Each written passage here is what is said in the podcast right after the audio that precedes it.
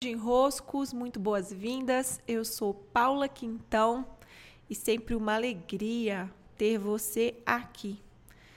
Nesse episódio de podcast de hoje, aqui via Spotify, eu vou explorar as raízes de duas tendências muito comuns em nossa jornada como meros mortais.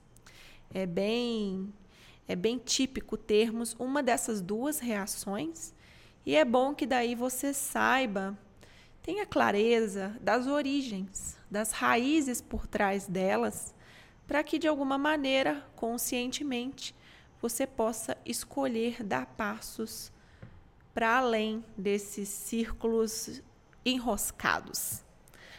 Uma dessas desses aspectos que eu quero explorar hoje é o perfeccionismo.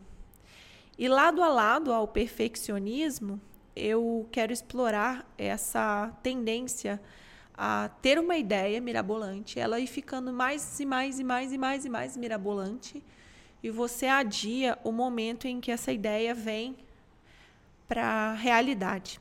Né? Eu vou, eu vou falar desses dois tipos de comportamento, que em raiz eles até são bem parecidos, mas a causa primária é diferente. Ela é como se houvesse uma bifurcação na caracterização desses dois desses dois comportamentos bem na hora em que a gente chega assim na causa primária. Vamos ao perfeccionismo, né? Eu respondi por stories tem poucos minutos e adorei a resposta que a responsável pela pergunta me deu. Ela me escreveu agora logo na sequência também, e por isso mesmo eu resolvi vir para a sessão de podcast, porque eu sei que pode ser muito benéfico para todos nós termos essa clareza. Que a pergunta é a seguinte: o que está por trás da dinâmica do perfeccionismo?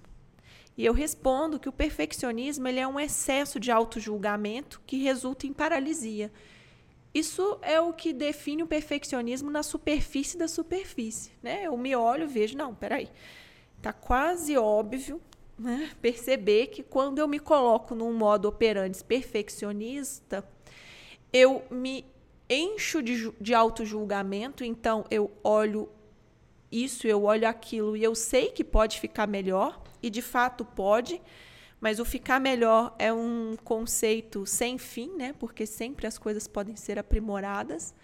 Mas o perfeccionismo ele não leva à ação. Ele leva a quase um giro em torno da coisa, andar em círculos em torno da coisa com excesso de julgamento e uma grande paralisia. Por trás do perfeccionismo está a tentativa de evitar a vida e seus riscos. Isso eu eu já coloquei aqui na resposta, né? E por trás dele, a não aceitação da vida e dos seus termos. Que é dizer: olha, quer saber? Eu não quero correr risco, eu quero que dê tudo certo, então eu vou lapidar, lapidar, lapidar, lapidar. Né? Eu vou aperfeiçoar. Então, se eu não quero correr riscos de ninguém criticar esse podcast, por exemplo, eu posso ficar aqui lambendo esse podcast infinitamente, até eu achar que ele está perfeito para ser publicado. E esse dia da perfeição, talvez vocês já tenham suspeitado disso, não chega nunca, né? Porque tudo na vida, essa é a dinâmica da vida, pode ser aprimorado. Quando você não aceita a dinâmica da vida, o risco da vida, né? por mais que eu lamba esse podcast, alguém ainda assim pode vir e falar: quer saber, não gostei. É, é, é, esse risco inevitável da vida, que a vida proporciona, né? Quando você não está disposta, a, você não está disposto ou disposta a lidar com ele, você passa a se revoltar com a própria vida. Né? Por trás dessa sua tentativa de evitar o risco, você está dizendo assim: olha, quer saber? Eu não aceito o jeito que a vida é. Eu olho para a vida desse jeito e eu acho um saco. eu ter que fazer alguma coisa e ainda ser criticado, eu ter que fazer alguma coisa e ainda correr algum tipo de risco, eu ter que fazer alguma coisa e ela não ficar perfeita.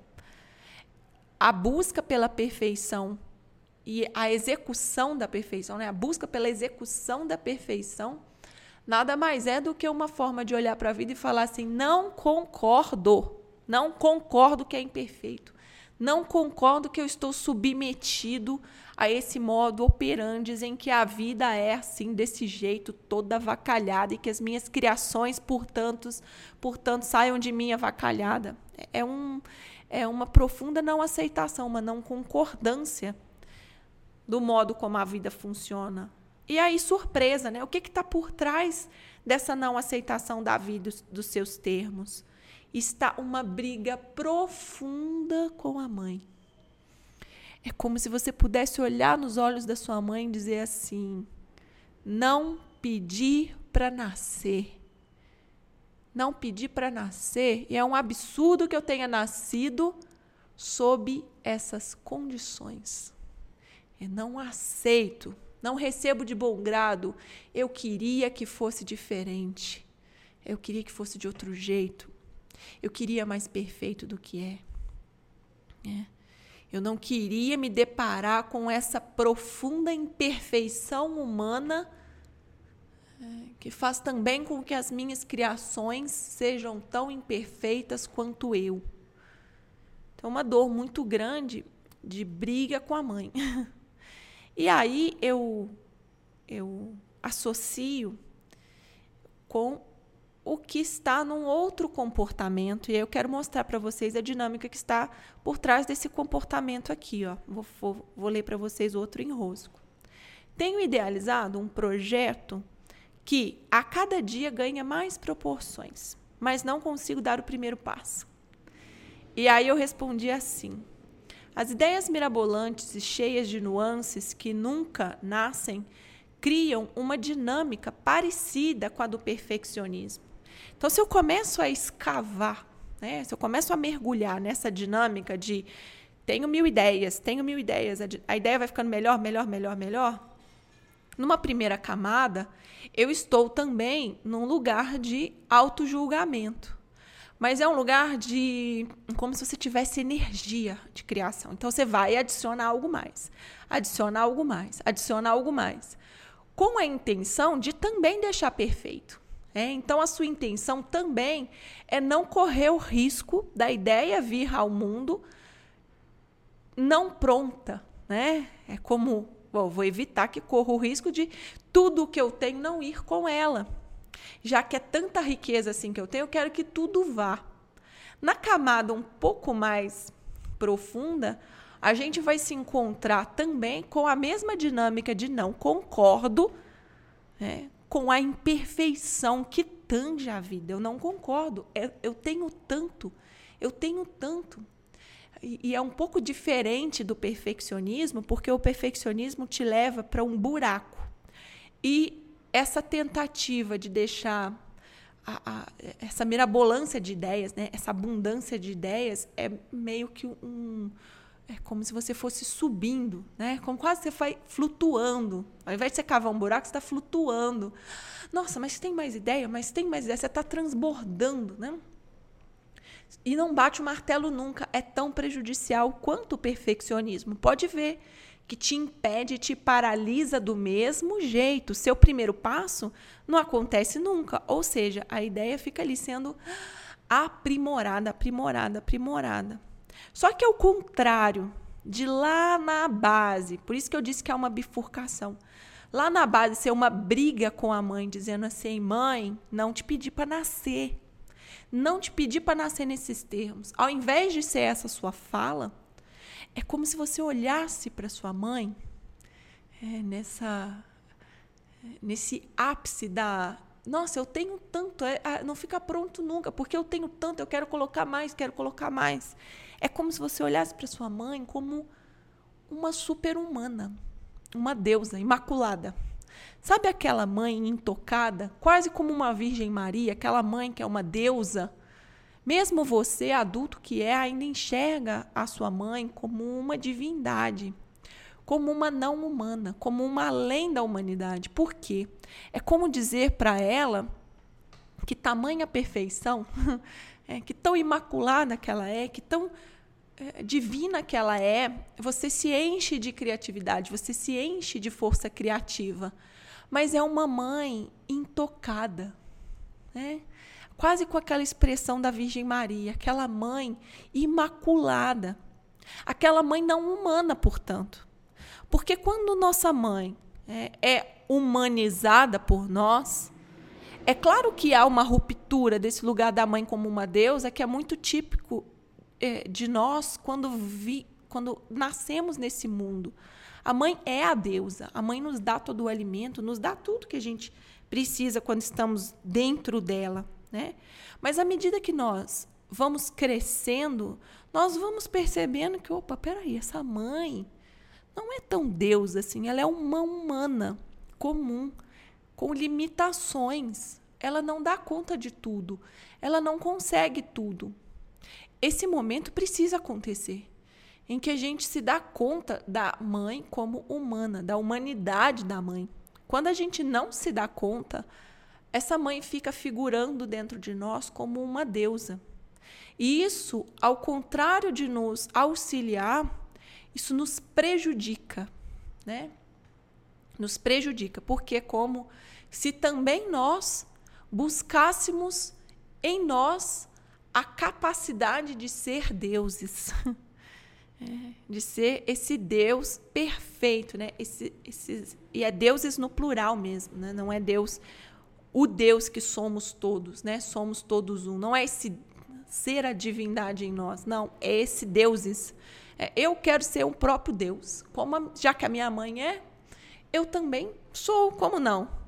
E então a gente se depara inevitavelmente com uma imperfeição humana, que é o que nos caracteriza. Né? E que caracteriza essa mãe também. Só que, como não estamos conseguindo enxergar por um estado de ah, essa mãe perfeita, imaculada, intocada, deusa que tenho, como se sou filho dela, como que não sou também um deusinho, né? filho dessa mãe super deus imaculada? Não. Ao nos perceber humanos comuns, nós precisamos uma hora bater o martelo e dizer: tá ótima essa ideia, ela é abundante, mas vamos lá, próximo passo, né? Ela precisa nascer. Da mesma maneira, a dinâmica do perfeccionismo, ok. É, eu, como ser imperfeito e em construção, num mundo imperfeito e em construção, bato o martelo e coloco no mundo o que nasce de mim no estado em que está. Como eu já disse aqui em outro podcast, suficientemente bom para hoje. pode ficar melhor? Pode. Mas é, o melhor é uma régua que não é alcançada nunca. Porque o que, que é o melhor? Você não chega nunca nele, né? Você não bate o martelo nunca, então suficientemente bom para hoje. Tanto para aqueles abundantes em ideias mirabolantes sem fim, como para aqueles perfeccionistas por natureza, que precisam igualmente né, de um bom martelo batido e dizer basta. Por hoje basta. E é assim que nós somos capazes de sair da paralisia e ir para uma ação, e aí sim uma ação que gera mais e mais e mais vida. Com isso, nós já desenroscamos bastante. Dá um bom adianto aí para vocês. Explorem por aí essa dinâmica. E o que eu gostei foi que a, a autora da pergunta do perfeccionismo me respondeu: Senhor, eu fiz a pergunta em meio a uma crise com a mãe e minha origem, mas nem imaginei a relação. Muito obrigada. De nada. São temas que me que me impressionam pela profundidade que podem nos levar e há uma transformação verdadeira quando nós transformamos também a nossa postura. Beijos e até a próxima sessão de enroscos. Deixe suas perguntas lá no meu Instagram por Paula Quintão. Grande abraço e até!